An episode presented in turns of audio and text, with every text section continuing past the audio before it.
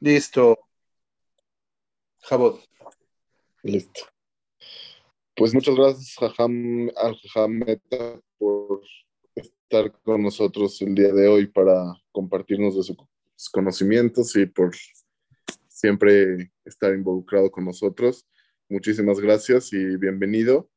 Nosotros, para los que no nos conocen, somos Ibn Sefarad, somos una organización que estamos tratando de recuperar el Yahadut Sefaradí original, digamos, y lo estamos haciendo a través de bastantes actividades de Shurim, de Shabbatonim, y pues bueno, son bienvenidos a, a todas las actividades, y pues bueno, bienvenido, Jajam. Muchísimas gracias. Em, un minutito.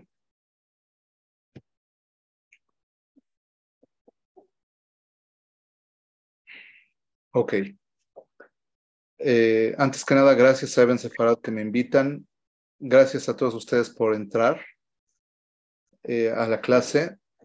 Eh, el tema que escogí el día de hoy es un tema que tiene un poco de historia, lecciones, ideología, filosofía, alajá.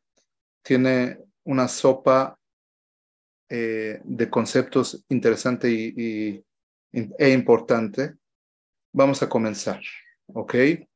Eh, voy a, compartir con ustedes pantalla para que veamos un poco de historia de Hanukkah. Hanukkah se me a todos. Ok. Este, espero que estén viendo la presentación frente a ustedes. Lo que estamos viendo frente a nosotros es la el árbol genealógico de la familia de los Hashmonaim, hasta que prácticamente termina y comienza, eh, bueno, es, tomada por Herodes, por Hordus. Eh, hasta antes, este es el árbol genealógico. Eh, ven ustedes al padre Matitiau, Cohen Gadol, y Matitiau tiene a cinco hijos, Yohanan, Yehuda Maccabi, Elazar, Jonatán y Shimon. ¿Correcto? Eh, de los primeros cuatro, no, ya no sigue el árbol genealógico porque mueren en la guerra, en las guerras, y mueren, obviamente, lo alenu aririm, como se dice en hebreo, sin descendencia. El último de los Maccabim, de los Hashmonaim, le llamamos Maccabim a todos, pero lo, correcto es llamarle Hashmonaim, ¿ok? De la familia de los Hashmonaim. Eh, es Shimon Hashmonai, y de él nacen eh, o, toman el, el, poder o el liderazgo, eh, estos nombres que ven aquí, ¿ok? Eh, tiene tres hijos, Yehuda, Yohanan Urkanus, Matitiau. Rav, perdón por interrumpir, ¿puede aceptar a Linda Sazón en la clase? Gracias. Sí. Ah, yo tengo que admitirlo, eh, perdón, es que, ok. ¿Quieren que los haga costa a alguien para que los esté admitiendo o ¿Cómo le hacemos? Albert, te voy a... Yo creo que igual ya empezó la clase. Yo creo que a partir de aquí está bien que ya. Ok, perfecto. Eh, ¿Sabes qué? Te voy a hacer cojos también a ti, eh, Mijal. Si por cualquier cosa, ¿está bien? Si quieres, si alguien se sabe, se mete. O a, este, a este ya, ya la vi acá. La voy a poner de cojos un minutito.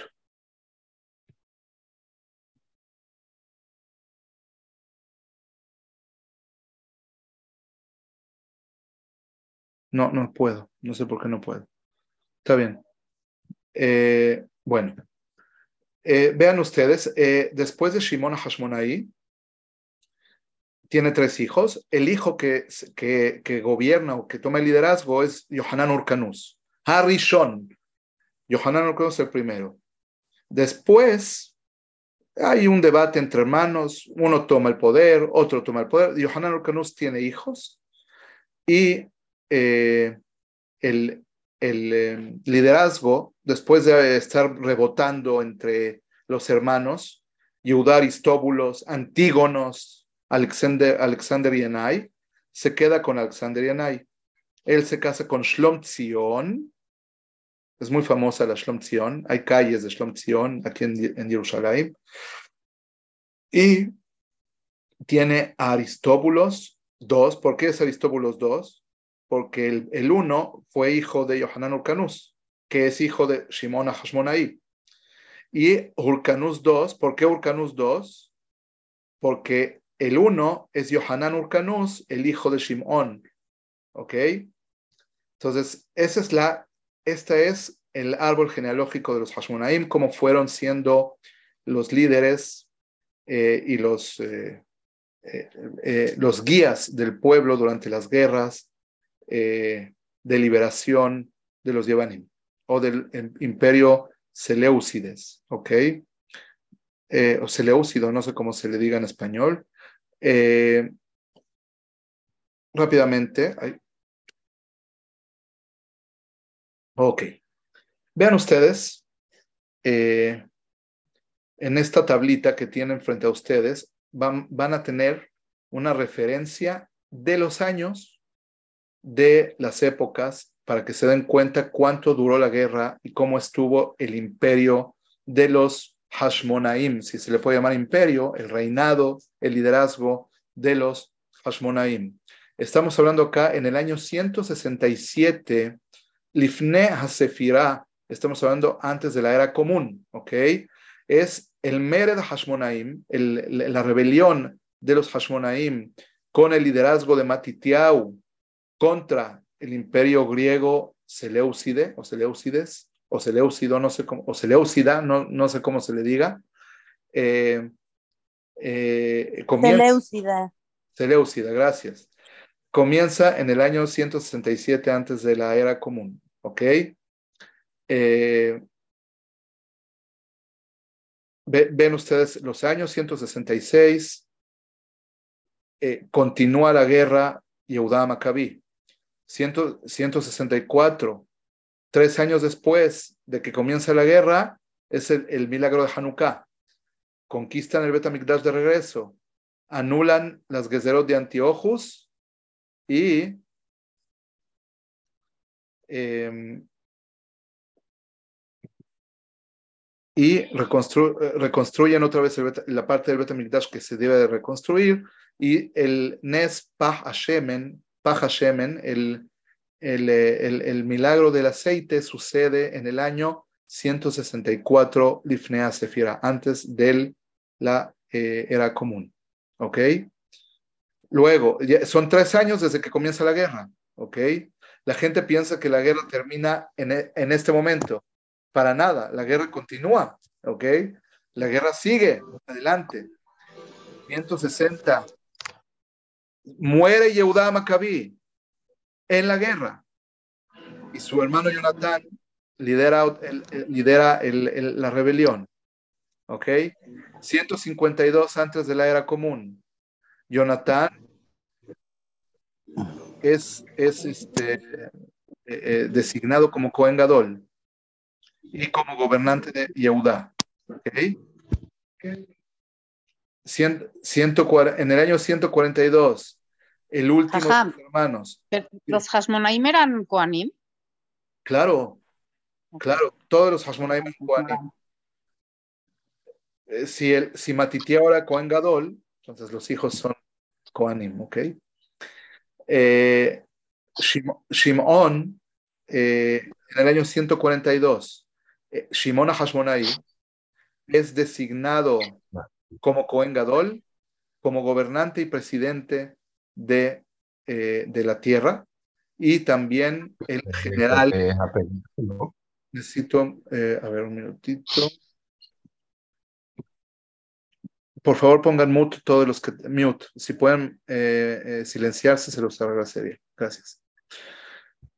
Eh, entonces, los, en el año 142, Shimon Hashmonaí es designado ya como Cohen Gadol, gobernante y presidente y capitán o general de guerra, ¿ok? Eh, desde que comienza la guerra, 167 al 142, estamos hablando que pasaron ya 25 años, ¿ok? Hasta que Shimon es el, el, eh, el, el, el presidente o el gobernante de la tierra. Todos los demás hermanos ya fallecieron. Aquí, del 167 al 142, mueren trágicamente en las guerras cada uno de los hermanos. Yehudá, Elazar, Jonatán, Yohanan, y después, ya quedando solamente Shimón, el hermano Shimón, designado. Y a partir, eh, tanto Yehudá como Jonatán, como Elazar, como Yohanan mueren sin hijos y mueren en las guerras. ¿Ok? Y el último que, que, quedó, que es Shimón, que se hace el gobernante de la tierra, eh, sus hijos eh, siguen el, em, la, cadena del gobierno, del liderazgo del gobierno del pueblo de Israel, que son Yohanan Orcanus, aquí está el año, luego Yehudá Aristóbulos, aquí está el año, 104, luego Alexander Yenai, 103, luego ¿se acuerdan? Yehudá es el hermano de Alexander Yenai, ¿ok? Hubo ahí un roce entre ellos, lo mandó a matar, pum pum, y que se queda con el reinado.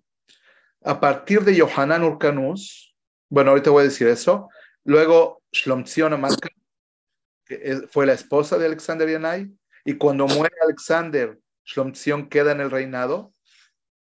Algo muy interesante en la historia del pueblo de Israel, que tuvimos eh, reinas, bueno, así se le llama, Malka, tuvimos reinas en nuestro pueblo, ¿ok? Shlomzion. Y en el año 67 eh, se pelean los hijos de Shlom Tzion Amalcá por el reinado, Aristóbulos y Urcanus, y eso termina en el año 63 con la conquista de, con la llegada de Pompeyo a Jerusalén y la conquista romana, y el, o sea, el, el, el, el desplace de la familia de los Hashmonaim. Entonces, si hacemos la cuenta, vamos a hacer la cuenta del, del año 167 que comienza el, el Mered, ¿no? Vamos a, a, decir eh, desde que comienza el Mered, desde que comienza la rebelión, hasta que se pelean los, los hermanos Aristóbulos y Urcanus, ¿cuántos años pasan? Hasta que Roma les quita el poder, hasta que que, Herodes es designado y, y, desplaza a los Hashmonaim, ¿cuántos años pasan? 100. Muy bien. Estamos hablando de 100 años de gobierno de los Hashmonaim o de, desde la rebelión. Quieren poner que el gobierno comienza desde, desde que eh, Yehuda Hashmonaí eh, eh, eh, lidera la rebelión, o desde que Matitiao lidera la rebelión, o desde que conquistan el Betamikdash. O desde que, desde que Jonatán es designado como Cohen Gadol, ¿ok? En el año 152, son 100 años, ¿ok? El Rambam, Maimónides escribe en el Mishneh Torah que fueron, que fueron casi 200 años, o más o menos 200 años. Eh, yo no sé eh, si el Rambam conoció a los libros de los macabeos. Sabes que ya no tomé nada porque si así es difícil deshacerte de la obra, ahora tenerla en eh, yo no sabemos, eh, deberíamos este, investigar un poquito qué, fuentes históricas tenía el Rambam, porque el libro de los Macabeos en su época no estaba traducido al hebreo, eh, estaba escrito en griego, probablemente el Rambam no tuvo acceso a una traducción eh, en un, idioma que él entendiera. El Rambam entendía eh, el árabe eh, y el hebreo. probablemente, no sé si el Rambam entendía el español o latín en esa época, pero, pero los libros de los macabeos estaban en griego en esa época.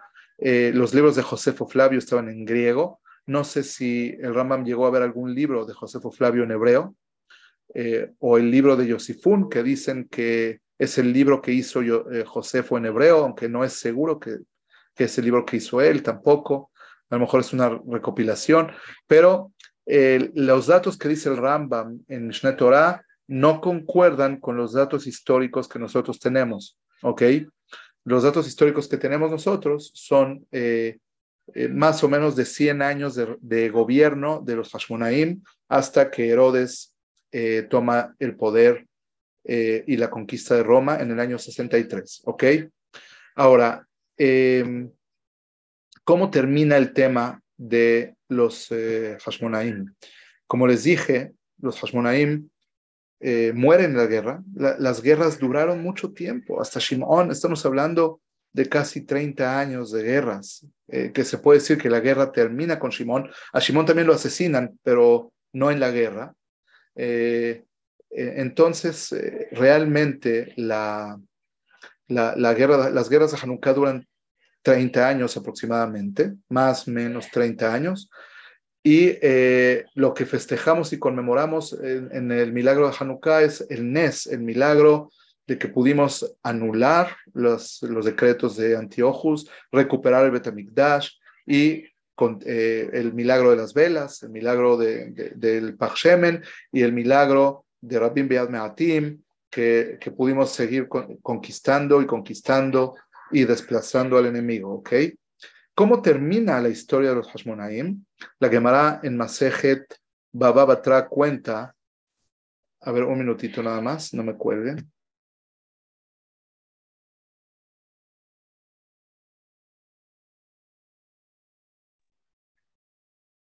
Ok. Eh, eh, la historia termina así. La Gemara en, el tratado de Baba Batra. Les voy a platicar un poco quién era Herodes, el rey Hordus, eh, conocido como Herodes el Grande. Eh, de acuerdo a la Gemara, eh, Herodes es descendiente de un pueblo de Edom, Edomita, ¿ok? Goim, que se convirtieron al judaísmo. Los, los Hashmonaim, a partir de Yohanan Urkanus, obligaban a las naciones, a los goyim que vivían dentro de la tierra de Israel, dentro de su territorio, a convertirse. Eh, pero de acuerdo a la Gemara, la conversión del pueblo edomita no fue una conversión, ni siquiera una conversión obligada, que entraremos en un tema lógico acerca de si se puede convertir obligando a alguien o no se puede eh, convertir obligando a alguien. Entre paréntesis, en el cristianismo no se puede obligar a convertir al cristianismo a nadie. Está en contra de la ley cristiana. O sea, el que, el que se convierte al cristianismo lo tiene que hacer por voluntad. Y lo que pasó en la Inquisición, si se dan cuenta, en, en España por lo menos, en 1942, es que la opción que se le dio a los judíos es, si quieres seguir siendo judío, te vas de España. Si quieres eh, quedarte acá, te conviertes. Entonces, eso se llama de alguna manera por voluntad personal. Eh, algo curioso, en 1940, en, 1496, en Portugal, el rey, yo no me acuerdo cómo se llamaba el rey, eh, este, obliga a los judíos a convertirse. Los obliga, una obligación, que aparentemente eso iba en contra de la la, ley del cristianismo. No sé eh, eh, cómo se manejó eso. Eh, obviamente el rey lo hizo por conveniencia. Él no quería que los judíos se, vaya, se vayan de, su, de su país por temas económicos y otros temas, y pues optó por obligarlos. Pero eso era entre paréntesis. Entonces, el Yohanan Urcanus, que es el hijo de Shimón, eh, eh, obliga a las naciones que están eh, viviendo dentro de su territorio a convertirse. Pero de acuerdo a la Gemara, esta conversión del pueblo edomita no es ni siquiera una conversión obligada, que hay un debate entre los hajamim en, la Gemara si las conversiones obligadas en el judaísmo tienen valor, tienen validez más que, más que nada, más bien, tienen validez o no tienen validez. Hay debate, hay debate en, en el tema en el Talmud. Eh, ellos se convierten en esclavos de los judíos. Eso se llama, es un concepto alágico. ¿sí? Eh, es un concepto alágico que se llama en hebreo Evet Kena'ani. Los Abadim, el Evet Kena'ani, tiene obligación de cumplir mitzvot y no se considera judío eh, completamente, ¿ok? Es un medio judío, si le queremos llamar de alguna manera, aunque creo que es muy imprecisa, pero un Evet Kenani, un esclavo, o sea, los, a los que sometían como esclavos, tenían obligación de recibir mitzvot, de cumplir mitzvot, pero como mujeres, no, no completamente, o sea, un hombre que era un hombre no judío, que era esclavo en esa época, tenía obligación de cumplir mitzvot como una mujer. Eh, no estaba obligado al shofar, no estaba obligado al tefilín, no estaba obligado al azúcar, no estaba obligado al lulab, al, arbata minim, eh, pero sí estaba obligado a comer kasher, sí estaba obligado a, este, a cumplir Shabbat, a cuidar Shabbat, a cuidar Yom Tov, etcétera, etcétera, ¿ok? Esas serán las, eh, las leyes de Abed Kenani. De acuerdo al Talmud, eh, el pueblo edomita y por consiguiente eh, Herodes y sus antepasados se consideraban abadim, eran esclavos y, de, no son judíos completos. ¿Qué significa eso? Escuchen bien. Significa que si una mujer o un hombre se casan con un Aibet Kenani, más bien se, unen, se juntan con un esclavo kenanita o con, con una esclava kenanita, el hijo deja de ser judío.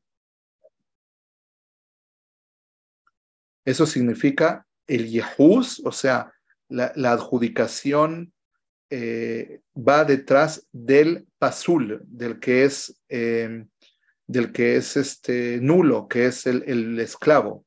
Entonces, si un judío se casaba con una Shivha Kenaanit y tenían un hijo, el hijo eh, eh, eh no, era, judío, era esclavo, era Evet Kenaani.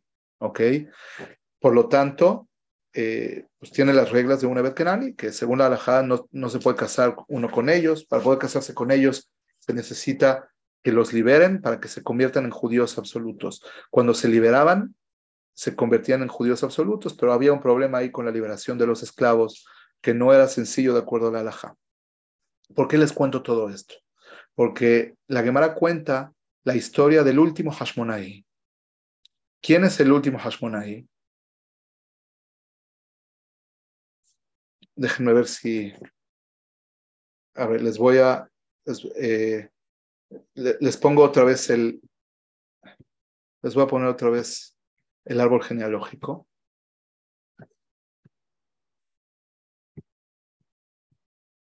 Ok. Aquí llegamos a Aristóbulos y Urcanus. ¿Ok?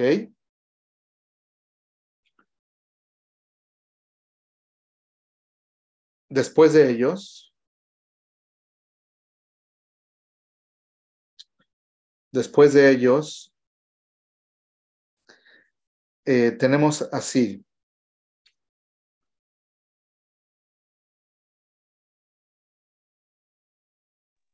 Pues fue Urcanos el segundo, ¿no? Sí. El último Hasmonai. Eh, no, no, no exactamente. Eh, Aristóbulos tiene un hijo que se llama Alexander. Este es Aristóbulos. Ven acá. Aristóbulos aquí tiene un hijo que se llama Alexander. Eh, y Urcanus tiene una hija que se llama Alejandra, Alexandra. ¿Ok? Se casan. Alexander y Alexandra se casan. Y tienen una hija que se llama Miriam. Tienen otro hijo también, pero lo matan. Lo mata Herodes, lo mata. Entonces, Herodes es descendiente de, eh, es descendiente edomita. ¿ok? Antipatro, eh, su papá, son edomitas que fueron esclavos, Ebed Kenani, que cumplen mitzvot, pero como abadim, como esclavos, ¿ok? Y eh, Herodes, para los, los, los, antepasados de Herodes lograron incursionarse en el gobierno eh, eh, en la época de los Hashmonaim, en la época de Yohanan Urcanus, en la época de, de, perdón, de Urcanus el segundo, y Herodes logra incursionarse en el gobierno. Y para legitimar su poder, su liderazgo, ¿sí? se casa con Miriam, Miriam, que es la nieta de Urcanus y Aristóbulos. ¿Ok? Ahora, eh, Miriam no se quería casar con una Evet Kenani, fue tomada por la fuerza, por Herodes. Eh, Herodes eh, es estratégico que tome a, Miriam porque la familia de los Hashmonaim es una familia de abolengo, que son los líderes, los reyes del pueblo de Israel, entre comillas, y él para legitimar su, su eh, liderazgo, su reinado, se casa con Miriam. Entonces la Gemara cuenta lo siguiente, que Miriam se para en, el, en, un, en una azotea y grita, a partir de hoy, todo el que diga que desciende de los Hashmonaim, que desciende de mi familia de los Hashmonaim, es un mentiroso, porque yo soy la última de la familia de los Hashmonaim y se aventó del edificio y se suicidó. Ahora, ¿tuvo hijos con Herodes? Josefo Flavio cuenta que tuvo hijos con Herodes y sabemos los nombres de sus hijos. Sin embargo, como acabamos de decir alágicamente, los hijos ya no tienen abolengo Hashmonaí, ya son Abadim, porque hijo de esclavo con Yehudi, que es esclavo. Y, no, y deja de ser Yehudi. Ahorita voy a dar tiempo para preguntas, ¿ok? Este, entonces, la última de los Hashmonaim, la, última, la última eh, eh, miembro, el último miembro de, la, de Abolengo de la familia de los Hashmonaim es Miriam Hashmonait, de acuerdo al Talmud, y a partir de ahí todo el que diga que desciende de los Hashmonaim es Ebed Kenani. Es Ebed porque desciende de Herodes y, Miriam, y por lo tanto es Ebed y no Hashmonai. El Talmud de Masejet Kiddushin cuenta que había algunas personas que decían que son descendientes de los Hashmonaim. Y cuenta la Gemara que en ese momento se anularon muchos matrimonios, porque en el momento en que reconocieron que vienen de la familia de los Hashmonaim, quiere decir que son Abadim, y si son Abadim no se pueden casar con judíos, y el matrimonio es nulo. Entonces, la Gemara cuenta que en la época de los Amoraim se anularon matrimonios por argumento de que eh, eh, esas personas eran descendientes de los Hashmonaim. ¿Ok? Entonces, ¿qué, ¿qué, nos sale en resumen de todo lo que acabo de, platicar? En resumen, eh, las guerras que duraron como 30 años acabaron con todos los Hashmonaim acabaron con todos los Hashmonaim. Eh, los, los, cuatro hermanos mueren en las guerras. Shimon eh, y sus descendientes eh, fueron líderes del pueblo y la familia se termina con Miriam Hashmonai que se suicida casada con Herodes. La, la cuenta algo más con respecto a, a Miriam, que Herodes la agarró y en vez de enterrarla, la conservó en miel para que la gente pensara que sigue viva. ¿Ok? Eh, porque dice que los cuerpos se mantienen dentro de miel. Hizo una alberca de miel donde la metió y ahí se conservó su cuerpo para que él pueda argumentar que sigue casado con Miriam Ahashmonait. Ahora, un, dato también importante que quiero recalcar es que la familia de los Hashmonaim, a partir de Yohanan Urkanus, que es el hijo de Shimon, todos los hermanos fueron tzadikim. El papá, Matitiau, era un Kohen Gadol, Kasher, tzadik. Los hermanos eran Kohanim Tzadikim. A partir de Yohanan Urkanus hubo una desviación de la familia en donde muchos de los hijos tuvieron relaciones con los Tzedokim eh, de la época y eh, abandonaron eh, la práctica judía que, de los fariseos, de los perushim de la época, ¿ok? Y se apegaron de cierta manera a la práctica de los Tzedokim a las creencias helenistas, o sea, se helenizaron y se se desviaron de la práctica de los Perushim. A partir de Yohanan Urcanus, eh, siguiendo por los demás, Antígonos, Alexander Yanai, con Shlom Tzion se mejoró la situación, la relación con los Perushim, pero con Aristóbulos y Urcanus empeoró otra vez. Y eh, entonces hubo gente de la familia de los Hashmonaim que eh, si los quisiéramos este, definir hoy en día con, las, con los términos de hoy en día, podríamos decir, se hicieron reformistas. ¿Ok? Eh, entonces, ¿qué tenemos acá? Tenemos una familia que muere en las guerras, no, no deja descendencia, los que mueren en las guerras, y el que no murió en las guerras, tampoco queda nadie de él al final, y muchos de sus familiares se hacen sedukim. ¿Ok? Eh, ¿Preguntas hasta acá? Sí, yo tengo una, Jajam. Sí. ¿Cómo está? Hola. Este, ¿por qué? Ya lo extrañamos por aquí, en el Minyan. Gracias, gracias. ¿Por qué no se casaron los, los, eh, los hermanos, Yehudá y Ohanan? Entonces, ellos, ¿por qué no se casaron? ¿Que murieron en la guerra y no se casaron, nada más se casó Simón? Eh, no sabemos si se casaron o no se casaron. Di- Digo, no recuerdo ahorita los Pesukim, pero sabemos que no tuvieron descendencia. ¿Ok? O sea, no estoy diciendo que no se casaron, tampoco digo que sí, no lo sé, Ah. Pero no tuvieron descendencia. Wow, o sea, son to- todos los hermanos, ni uno tuvo hijos más que uno. E- Es muy posible que eran muy jóvenes, tampoco sabemos las edades, pero parece que eran muy jóvenes. Entonces, los agarró jóvenes el, el asunto de la guerra y la rebelión, ¿no? Sí, una pregunta. Eh, todos los hermanos, o sea, están catalogados como tzadikim, ¿no? sí. ¿Por qué? O sea, prácticamente murieron con caret. E- ¿Qué si eran tzadikim? e- esa pregunta es la segunda parte de la clase. ¿Ok? Es- a eso voy justamente. Justamente voy a eso. ¿Ok? Eh, ahorita se te va a contestar la pregunta. Ok. Si no hay más preguntas, continúo. Segunda parte. Ya, ya vimos la parte histórica y algo, algo de Alajot, ¿no? De Gerut, de las conversiones, Aibet Kenani. Vamos ahora a una parte ideológica y filosófica. El Ramban Nachmanides, eh, rabino, doctor eh, de la siglo, siglo XII, XIII,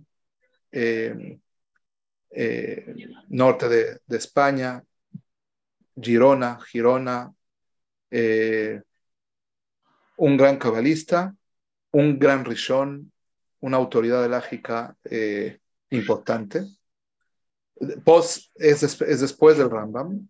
eh, seguramente no conoció al Rambam o era muy niño cuando falleció el Rambam y él apenas había nacido. Eh, él se pregunta la pregunta de Cindy, a él se le hace muy raro. Él en Perashat, en, Perashat eh, pregunta, dice, ¿cómo es posible que estos tzadikim hayan muerto como murieron? ¿Cómo, ¿Y cómo es posible que no queda nadie de la familia de los Hashmonaim? ¿Cómo es posible que gente que entregó de su vida, de su Torah, de su familia, por el, por, por el judaísmo, por el pueblo de Israel, literalmente si no fuera por ellos, eh, hay, es, eh, la probabilidad de que, de que segui- seguiríamos como pueblo, como pueblo es, es eh, muy baja. Salvaron al judaísmo, salvaron nuestro, nuestro nacionalismo, nuestro- no- no- no- no- salvaron nuestra nación. Eh, ¿Cómo es posible que, que, que así terminaron todos? Y el Ramban propone, eh, quiero aumentar algo a la pregunta de, de Nachmanides, eh, que eh, Rab Sabato eh, un gran rab eh, de nuestra época, Rosh Shiva. creo que su yeshiva se llama, ah, híjoles, no recuerdo su yeshiva, ¿cómo se llama? Él aumenta este detalle en la, en la pregunta del Ramban. De por sí las guerras fueron un milagro. De por sí que, ganaran esas guerras, tuvo que haber un involucramiento de Akadosh Barujú para que ganaran las guerras. Entonces, ¿por qué Akadosh Barujú en su involucramiento permite que ellos sean asesinados? O sea, si tú me dijeras que eh, la, la, historia siguió su curso en, en, dentro de las reglas de la naturaleza, ok, pero ya me estás diciendo que Akadosh Barujú se involucró en las guerras para que sean Rabbim Beat Mehatim, Rashaim Beat Tzadikim, que afilo que no tenían eh, eh, una, una, una preparación y eran pocos. Entonces, ¿por qué en ese involucramiento y en ese NES no, no cubrió el NES a los, a los eh, Hashmonaim? Eh, o sea, Rahaim Sabato dice que eso es parte de lo que le molesta al Ramban. Al Ramban no solamente le molesta cómo puede ser que tzadikim de esa índole o de esa categoría les, pasara lo que les pasó, sino eh, de por sí estamos viendo la mano de Dios involucrada en todo esto para salvar al pueblo judío. Y ellos, que son los que están moviendo y motivando esa salvación, caen en las manos de sus enemigos y mueren de esa manera tan trágica. Esa es la pregunta que hace el Ramban en Perashat Vayhi. Y el Ramban eh, contesta. La, contestación del Ramban es la siguiente. Eh, cuando Jacob vino, bendice a sus hijos antes de morir en la Perashá de Baihi, le dice a Yehudá lo siguiente: Lo yasur shevet mi Judá, um mi ben raglab, ad ki shilo, velo iqehat amim. Lo yasur shevet mi Judá. No se quitará el látigo de Yehuda. ¿Qué significa el látigo? El reinado, el que gobierna, el que lidera, el que lleva el bastón, el que lleva el, el que lleva el, la vara, ¿no? La vara, el Shevet, la vara eh, de Yehudá. Entonces el Ramban entiende que lo que está haciendo Jacob vino acá no es prediciendo un, un hecho histórico, sino está dejando una orden explícita a los hermanos de quién tiene que gobernar.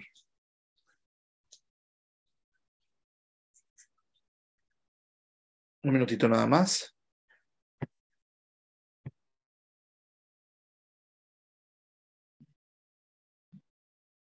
Una disculpa, continúo. Entonces, otra vez, según Nachmanides, lo que le dijo Jacob a sus hijos no es una predicción de lo que va a suceder en el futuro, es una orden de cómo tienen que ser las cosas. Y la orden es, el rey tiene que ser de Yehudá, o sea, los reyes tienen que ser descendientes de, de la tribu de Yehudá. Por lo tanto, no puede haber reyes de otras tribus.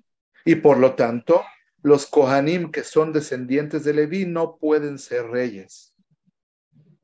¿Ok? Otra cosa más dice el Ramban.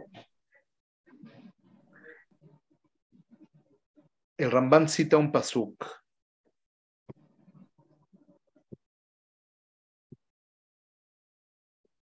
se los voy a poner para que lo vean. El Ramban cita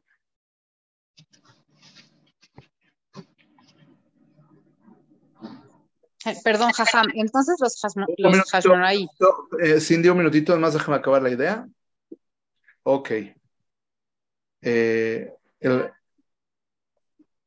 eh, ok, el, el Ramban cita el siguiente versículo. Em,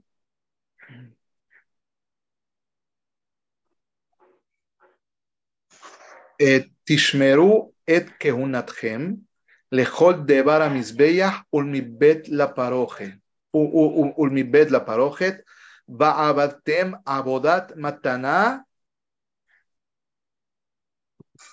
etenet kehunatchem.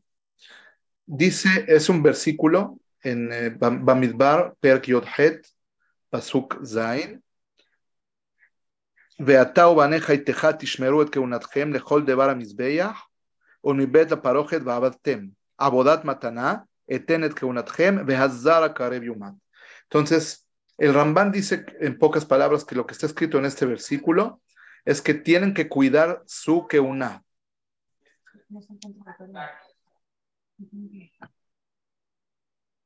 Eh, tienen que cuidar eh, su Keuná.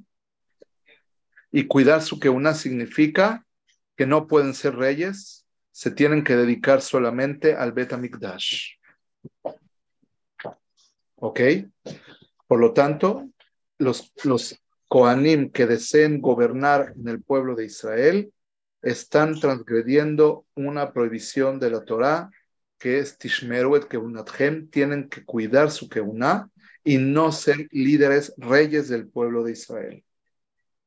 Continúa el Ramban y dice, lo que les sucedió a los Hashmonaim, que murieron de manera trágica en las guerras de liberación contra los griegos, es un castigo divino por haber transgredido a la orden explícita de Jacob Avinu de que no puede haber un rey de otra tribu que no sea de Yehuda y la orden de la Torah, la mitzvah de la Torah, de, eh, de, de Tishmerut de cuidar la que una.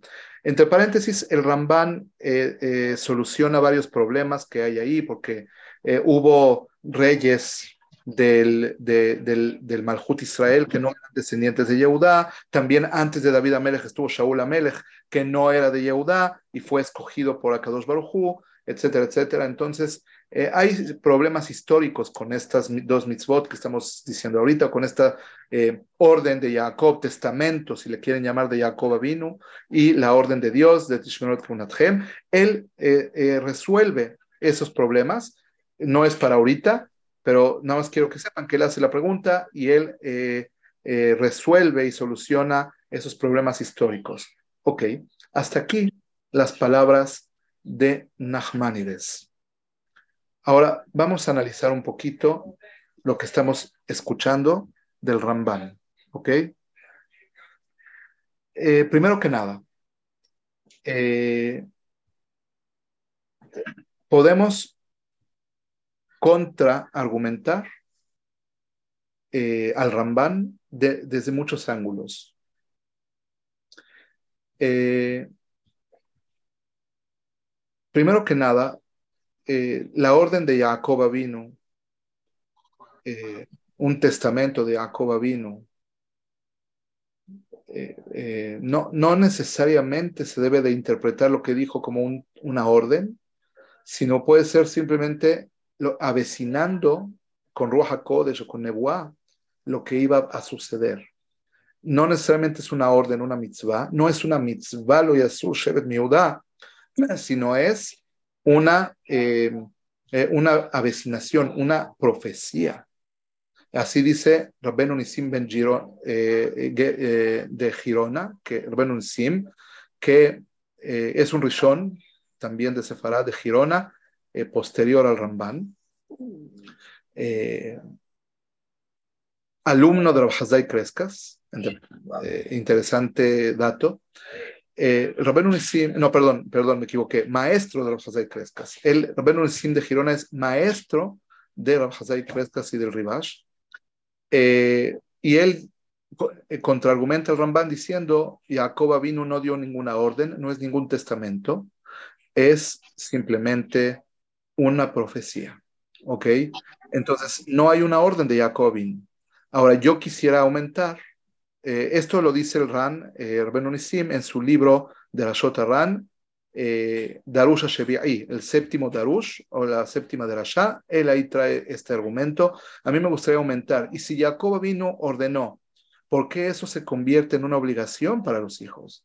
Puede ser una orden eh, de un testamento, que a lo mejor vale mucho la pena hacerle caso, pero que haya, que esa orden se convierta en una mitzvah, que al nivel de que merecen un castigo divino los Hashmonaim por haber transgredido, se me hace algo difícil de entender, ¿ok?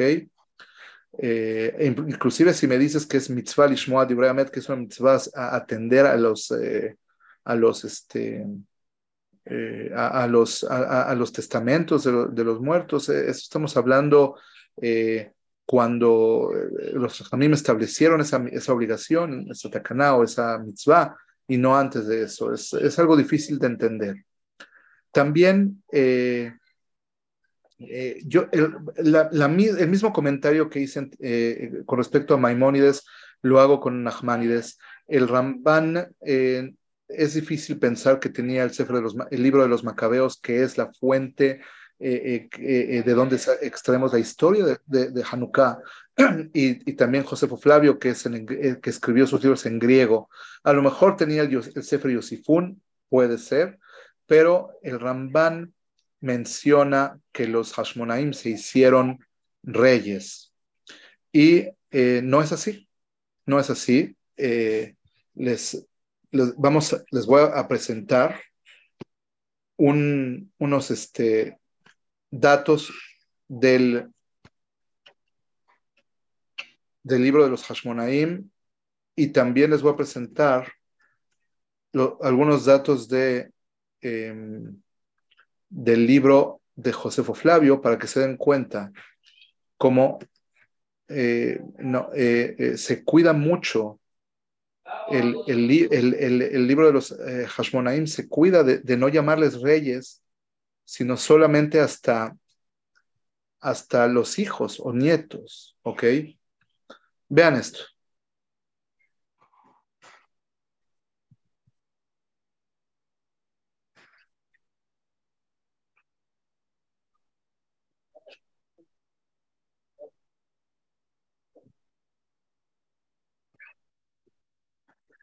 Eh, con respecto a Jonatán,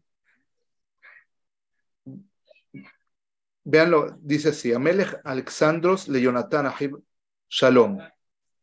Jonatán. La gen, el rey Alexandros le dice a Jonatán, la gen ineni notenotja kohen gadol amach veoeva melech Te pongo a ti como, como como Cohen Gadol, que eso claro que podría ser, él era Cohen, podría ser Cohen Gadol, y el querido del rey, te nombro a ti. ¿Qué significa esto? Que no se está poniendo a Jonathan como rey, se está poniendo como Cohen Gadol, líder, pero no como rey. Está subyugado inclusive a alguien. ¿Ok? Y eh, el libro eh, eh, ya no, quiero este, atorarme más en los, en los versículos, pero el primero que es llamado como rey realmente, de acuerdo a, al, a, los textos, vean, vean este paso en Macabeos 1.13. En libro, el libro de los Macabeos 1, el, el libro 1, capítulo 13, dice,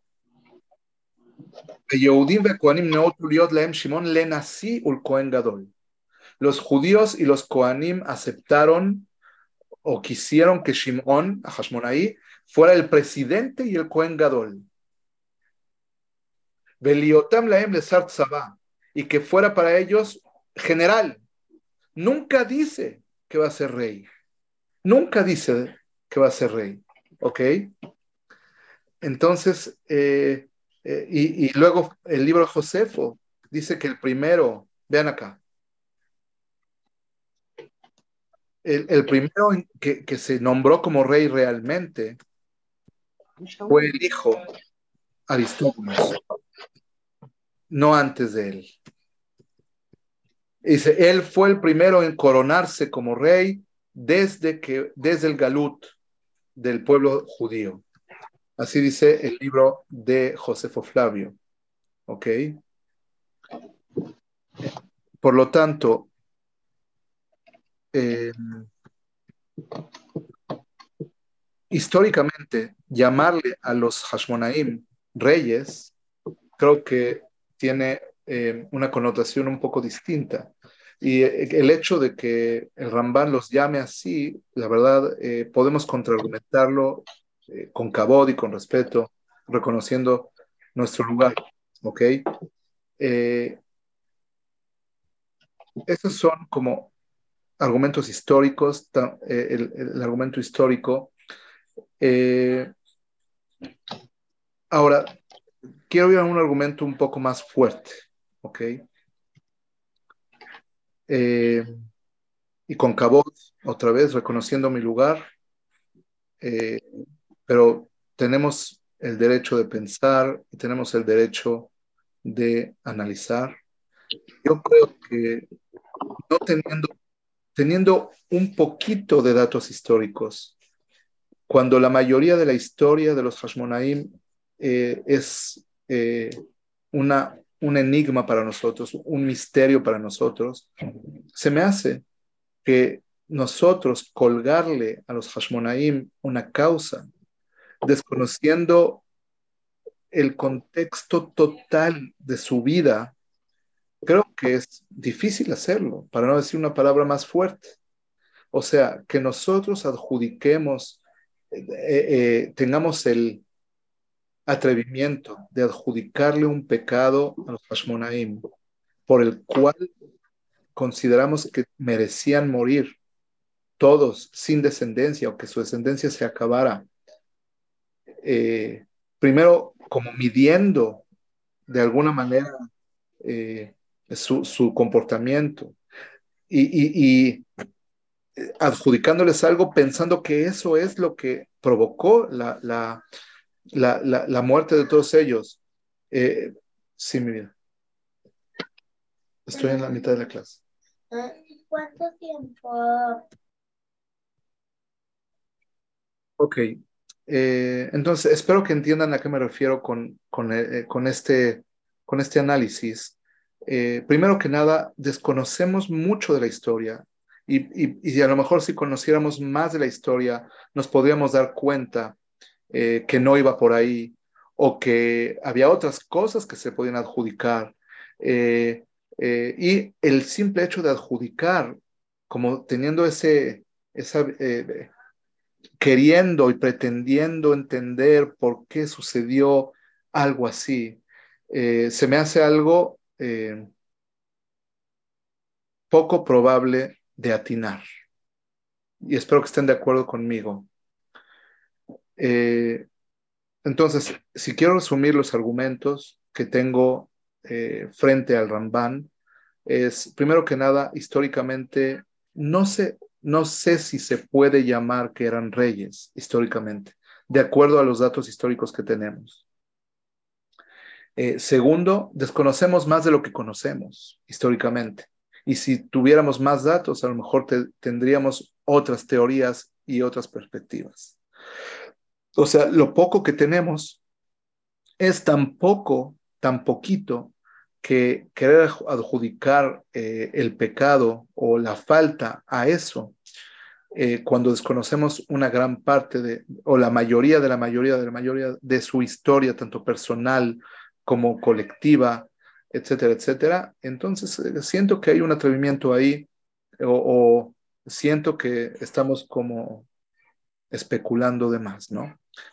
Eh, también hablamos del, del, comentario de Rabben Unisim a, lo de Jacob Avino, que no es una mitzvah, sino es solamente avecinar el futuro o predecir el futuro.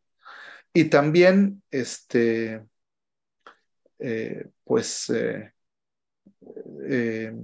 hablando de, de, qué nos obliga a hacerle caso al testamento de Jacob Avino como una obligación tan tajante, tan fuerte para que sean castigados de esa manera, ¿no?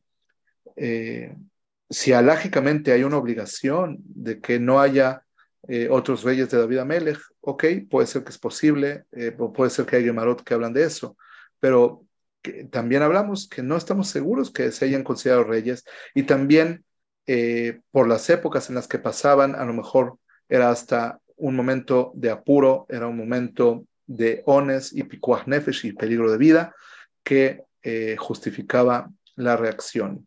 Entonces, midiendo las cosas, se me hace poco probable que lo que el Ramban dice sea algo que podemos adjudicarle a los Hashmonaim, eh, culpándolos y, explicándonos esa tragedia. ¿Ok?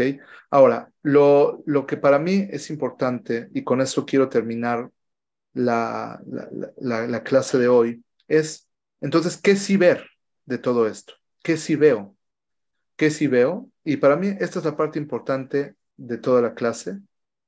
Quiero dejar dos mensajes claros en, en, el tema de los Hashmonaim y de esta pregunta del Ramban. La pregunta del Ramban para mí es importante que la analicemos para decir el mensaje que, que, considero yo que es correcto eh, aquí. Nosotros no tenemos la capacidad de entender los caminos de Dios. Y estamos lejanos de percibir una respuesta clara a lo que nos sucede o lo que, lo que sucede en la vida a grandes tzadikim o a gente que no es tan tzadik. Y, desde Moshe Rabbeinu ya sabemos lo que dice la Gemara de tzadik berralo, Toblo, eh, a un tzadik que le va mal y a un rasha que le va bien. Y los caminos de por qué Dios decidió que la naturaleza, que el mundo, que el universo se guiara bajo las reglas que seguía, son misterio para nosotros y debemos de, entenderlo con anavá. Eh, el ser humano tiene el impulso de querer comprender algo que trasciende a su capacidad de entendimiento, ¿ok? Entender eh, la complejidad del mundo. Si cosas tan sencillas no las entendemos, querer comprender la profundidad de las consideraciones del creador en sus actos, en su creación, en el universo entero, eh, se me hace que debemos tener claro y, saber separar las preguntas emocionales de las preguntas racionales. Y que nos duela que pasen cosas como que una familia tan tzadika eh, le, haya pasado lo que le pasó, es una cosa, eh, sentir el dolor emocional, sentir la pérdida, sentir lo que consideramos injusto, yo creo que es legítimo eh, que nos duela, pero querer justificarlo racionalmente y querer ahondar, creo que debemos aprender que, que no vamos a lograr entender los caminos del Creador. No vamos a lograrlo. Tenemos que tener esa humildad de, de limitar, de limitar nuestra mente y decir, no se entiende y punto, y, y, hasta acá, y, y, que la parte eh, emocional sane con el tiempo o sane con, con otro tipo de herramientas, pero justificar, de por sí, justificar racionalmente las cosas muchas veces ni siquiera tranquiliza la parte de, la emoción y, a veces lo que nos deja insatisfechos en todo tipo de, de contestaciones que nos dicen los rabinos es porque la parte emocional está lastimada, ¿ok? Entonces, el mensaje que les quiero dejar acá es yo no preguntaría por qué Dios hizo esto. Yo creo que hay, hay que ser humildes y entender nuestra, nuestras limitantes. Yo preguntaría más, ¿qué aprendo yo de esto? Y lo que aprendo yo de esto lo dice eh, claramente eh, Yeshaya Leibovich, un filósofo religioso ortodoxo de nuestra contemporáneo, y él dice, es claro que los seres humanos buscan eh, una fórmula para tener control en su vida. Y la fórmula es, me porto bonito, me va bonito. Me porto mal, me va mal. Y la gente quiere creer en esa fórmula porque le conviene creer en esa fórmula. En la fórmula me porto bien, me va bien, me porto mal, me va mal, porque siento que tengo control de mi futuro y de mi destino a partir de esa fórmula, de ese algoritmo sencillo o simplificado. Y Leibovich dice, eso, eh, aparte de que es mentira, porque no, no, la fórmula, el algoritmo es mucho más complejo que eso, y no sé, a lo mejor las excepciones son iguales que la regla, y por lo tanto no existe esa regla, o, no existe como pensamos que existe. Y no solamente eso, sino mucha gente, y podemos hablar a lo mejor de la mayoría de los seres humanos, cumplimos Torah y mitzvot por esas conveniencias de esa reglita. O sea, nos apegamos a la religión porque queremos que nos vaya bien y creemos que así nos va a ir bien. Y dice Leibovich, la religión no es para que te vaya bien. La religión, el cumplimiento de las mitzvot de Dios son un compromiso y una responsabilidad por ser las criaturas de Dios. Decides cumplir, ese es tu compromiso, esa es tu responsabilidad. Y no, y no. Así se le porque ahora sí se las hice bien claritas, ¿verdad? O sea, sí se hace una quesadilla. No el cumplimiento, como dicen Hazal Shelol Ishma, que es por un interés personal, eh, utilizando a Dios como una pala para obtener mi, mis, eh, como una herramienta para obtener mis beneficios. Y si yo aprendo algo de la historia de los Hashmonaim, es a los Hashmonaim no les fue bien por hacer el bien, pero hicieron el bien, porque eso es lo correcto a los Hashmonaim no les fue bien por hacer el bien. Se perdieron, toda la familia se perdió. Murieron todos. ¿Hicieron lo correcto? Sí. ¿Hicieron el bien? Sí. ¿Cumplieron con la voluntad del Creador entendida por ellos? Sí. Pero no les fue bien por eso. Y hacer el bien acostumbrarnos a tomar las decisiones de hacer lo correcto, no porque es lo que conviene, sino porque es lo que la Torah dice o lo que lo correcto indica. Lo que consideramos que es correcto, lo que se considera de acuerdo a la ley, a la halajá, que es correcto, lo que se considera de acuerdo a la moral, que es correcto, y, y hacer las cosas correctas porque son correctas, porque deben de ser así, y no o por nuestro compromiso con, con, con lo que consideramos y con lo que en lo que creemos realmente, pero no por, porque siempre vamos a tener un premio de eso. Eh, Leibovich aumenta, eh, ya en cinco minutos termino, Leibovich aumenta que el mensaje de Akedat Yitzhak es ese. El mensaje de Akedat Yitzhak con Abraham Avinu es ese. Lebovich dice, le quiso enseñar a Kadosh Baruchu, a Abraham Avinu, que no piense que por hacerle caso siempre las cosas van a acabar con fin, con un final feliz. Bueno, por lo menos en, función a sus expectativas. O sea, eh, cuando mates a tu hijo Itzhak, se acabaron tus ilusiones y se acabaron, se acabó tu descendencia. Y, y te, estoy poniendo a prueba para ver si estás, si sacrificas tus expectativas y si sacrificas tus, tus, eh, tu esperanza por lo que es correcto. Kierkegaard, el famoso filósofo, también eh, le da esa connotación al tema de, la Kedat el compromiso hacia, hacia lo divino, ¿no? Eh, antes que que lo moral, así habla el filósofo Kierkegaard, eh, criticado por Levinas y otros eh, filósofos, eh, Rosenzweig, etcétera, pero este mensaje es darle una vuelta a nuestro, a nuestro servicio a Dios y a nuestro compromiso con eh, lo que consideramos que es correcto y en lo que creemos.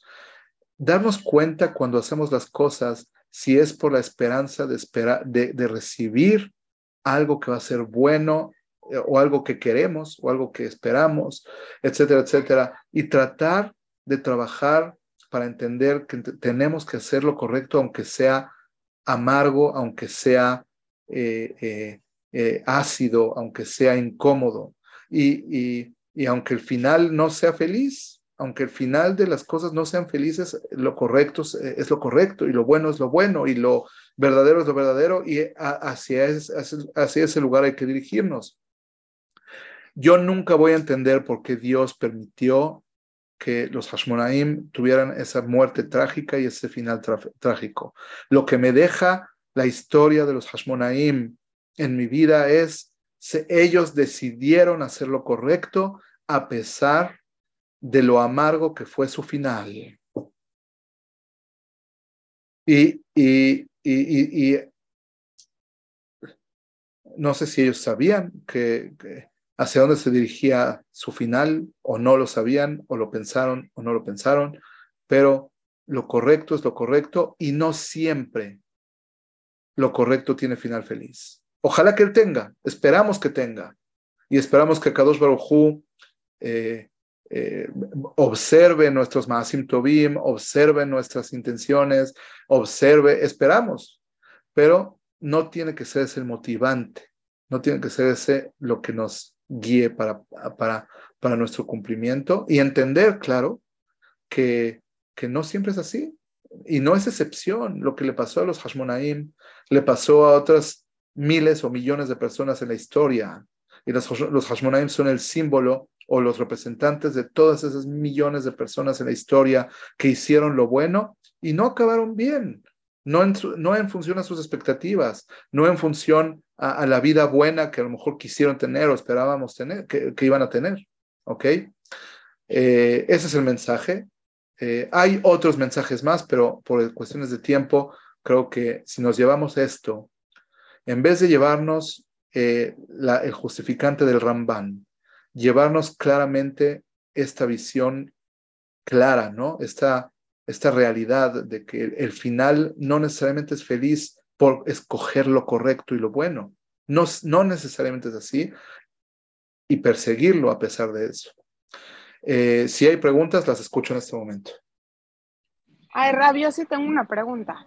Por favor. el, el, problema de que mm, a veces cuando, o sea, en la Torah sí nos da indicios de que si uno hace una cosa buena, suceden como resultado cosa mala, eh, y, por otra parte, tener la premisa de que nosotros no podemos entender cómo funciona la Shgaha de Hashem es muy confuso, porque si uno dice, de plano no sé cómo funciona la Shgaha, entonces uno se queda con eso y decir, ok, no entiendo nada, entiendo que soy un ser fragmentado, un ser eh, limitado y no puedo entender cómo funciona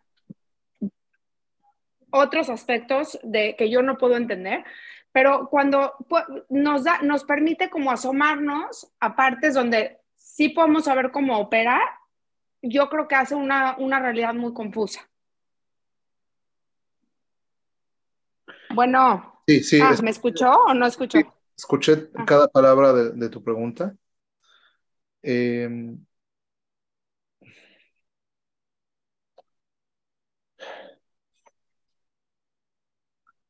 es una realidad que la Torah dice que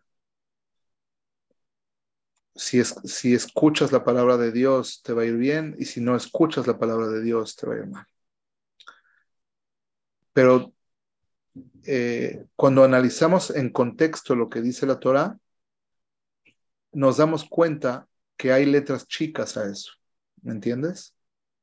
O sea, que la regla no es una regla tan clara como la Torah está diciendo, y por lo tanto hay, debe haber ahí eh, eh, otras reglas que la Torah misma debe decir en algún otro lado, y, o, inclusive dice en otros lados, como por ejemplo, Loten Asueta, Donai no probar a Dios. El Ramban dice, ¿por qué no pruebes a Dios? Porque muchas veces eh, no se te va a cumplir lo que estás esperando que se te cumpla. O sea, hay otras consideraciones. Y sí, eh, lo que dice la Torah debe tener una explicación que no sé decirla, pero lo que sí sé seguro es que la explicación no es que siempre que escuches la palabra de Dios, entonces te va a ir bien de acuerdo a tus expectativas. ¿Oíste lo que dije? No quiere decir que siempre que escuches la palabra de Dios, eh, eh, va, las cosas van a resultar como esperabas que resulten o en tu beneficio, eh, en este mundo, en tu parte económica, en tu parte física, en tu parte de salud o en tu parte familiar, etcétera, etcétera. Eso no quiere decir. ¿Qué sí quiere decir? No lo sé contestar, pero estoy seguro que eso no lo quiere decir. ¿Ok? Ham. Sí. Tengo, ¿puedo comentar? Sí, por favor. Ok. Con respecto a los, al asunto de los Hashmonaim, eh, los tzadikim murieron, no, mi, mi, comentario no va sobre eso, no sé por qué. Mi comentario es sobre lo que pasó después. O sea, ellos se eh, empezaron a hacer, a, a, cumplir las mitzvot o, o, o, hacer lo que estaban haciendo por interés personal. Ya no era Leshem Shamaim, ya era por ellos, por su poder, por su honor, por su lo que sea. ¿Cómo Entonces, eso? Porque su descendencia se empezaron a, a helenizarse, empezaron a, a, hacer cosas fuera de, de, de, lo que estaba correcto a los ojos de la halajá y de las mitzvot. Ok. Entonces empezaron a desviar. Ok. Por ahí, ese es un comentario. Entonces, cuando uno pierde el enfoque de, lo, de por qué está haciendo lo que está siempre haciendo, que debe de ser Leshem Shamaim, o sea, por cabo de Dios, o por mitzvah en sí, como usted lo dijo, porque sí, y punto. Entonces, eh, ya lo estamos haciendo por nosotros y eso Entonces, rompe, rompe lo que está mi, correcto. Mi reacción a tu, a tu comentario es, nosotros no sabemos, yo, eh, el juicio eh, de una persona del siglo XXI sobre una cosa que pasó hace dos mil años. La verdad es que eh, se me hace sim simplificar mucho las cosas. Eh, ¿Por qué los seres humanos cambiamos y por qué los seres humanos decidimos? Eh, es mucho más complejo. Yo no emitiría un juicio diciendo que lo hicieron por su interés personal. Eh, a mí se me hace simplificar las cosas desviarse del camino de la Torah, que se desviaron del, camino de los fariseos, es una realidad histórica. Más que eso, ¿por qué lo hicieron? ¿Cómo lo hicieron? ¿Qué motivantes tuvieron? No podemos sab saberlo si no tenemos referencias históricas claras o indicadores históricos claros, ¿ok? O sea, no, pero o sea, tipo, lo que yo aprendo de esto es que no puedes si usted aprender, dijo. No puedes aprender eso. Porque tú estás presuponiendo que ellos se desviaron por intereses personales. ¿De dónde sacas eso? Digo, o sea, eh, es, es, una, es algo que te imaginas que pasó, ¿ok? Y yo lo dejo como en, en, en, con signo de interrogación, ¿ok? Bueno. Pero sí el aprendizaje es hacer las cosas porque, porque sí, porque es porque es mitzvah, porque Dios lo ordenó, y si, y si me va bien, pues qué bueno. Y si no, el, el, si aprendizaje, no, el aprendizaje que yo tengo de la muerte de los Hashmonaim eh, y es, eh, la, la, historia nos enseña que no por hacer lo correcto y el bien siempre te va a ir bien. Muchas me veces claro. va a ser así. Y por lo tanto... Pero sí hay que hacer por lo, tanto, por lo tanto, el motivante para hacer las cosas tiene que ir más allá de la recompensa que esperas tener en este mundo por las cosas, ¿ok? Es lo que estoy diciendo. Okay, otro comentario. Sí. Dios, como dijo no sé, Linda, creo, estamos fragmentados, no entendemos todo, obviamente. Entonces, para lo que nosotros es mal o bien, pues a los ojos de Dios es diferente. ¿Qué es bien y qué es mal? Eh, no me importa que sea para los ojos de Dios. Yo, yo no sé qué es bueno para mí de acuerdo a Dios. Yo sé lo que es bueno para mí de acuerdo a mí. ¿Ok?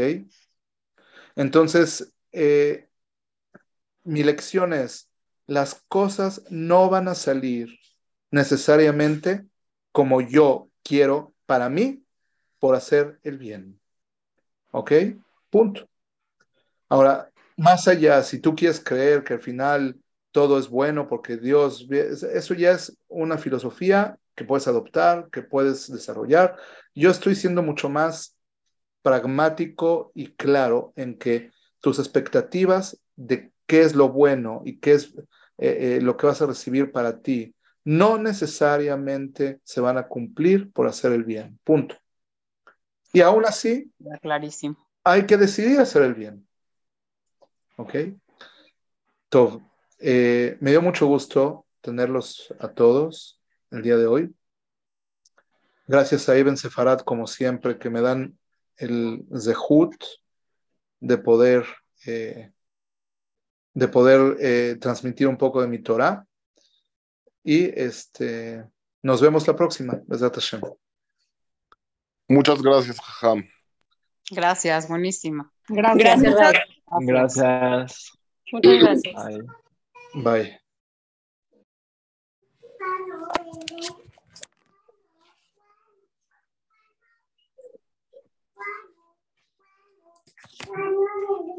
Vente, bebé, vamos. Cuando bebé, cuando bebé.